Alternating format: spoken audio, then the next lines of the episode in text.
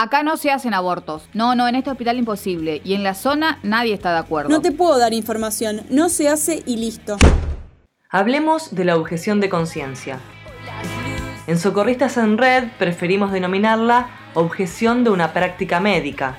Tienen que manifestar de manera explícita su decisión de objetar ante las autoridades del lugar de trabajo, es decir, no pueden objetar ante la solicitud de tu aborto. Tienen la obligación de derivarte de buena fe, de manera rápida y oportuna con profesionales que garanticen el derecho. Si necesitas ayuda, comunícate a través de www.socorristasenred.org. El derecho a abortar es ley.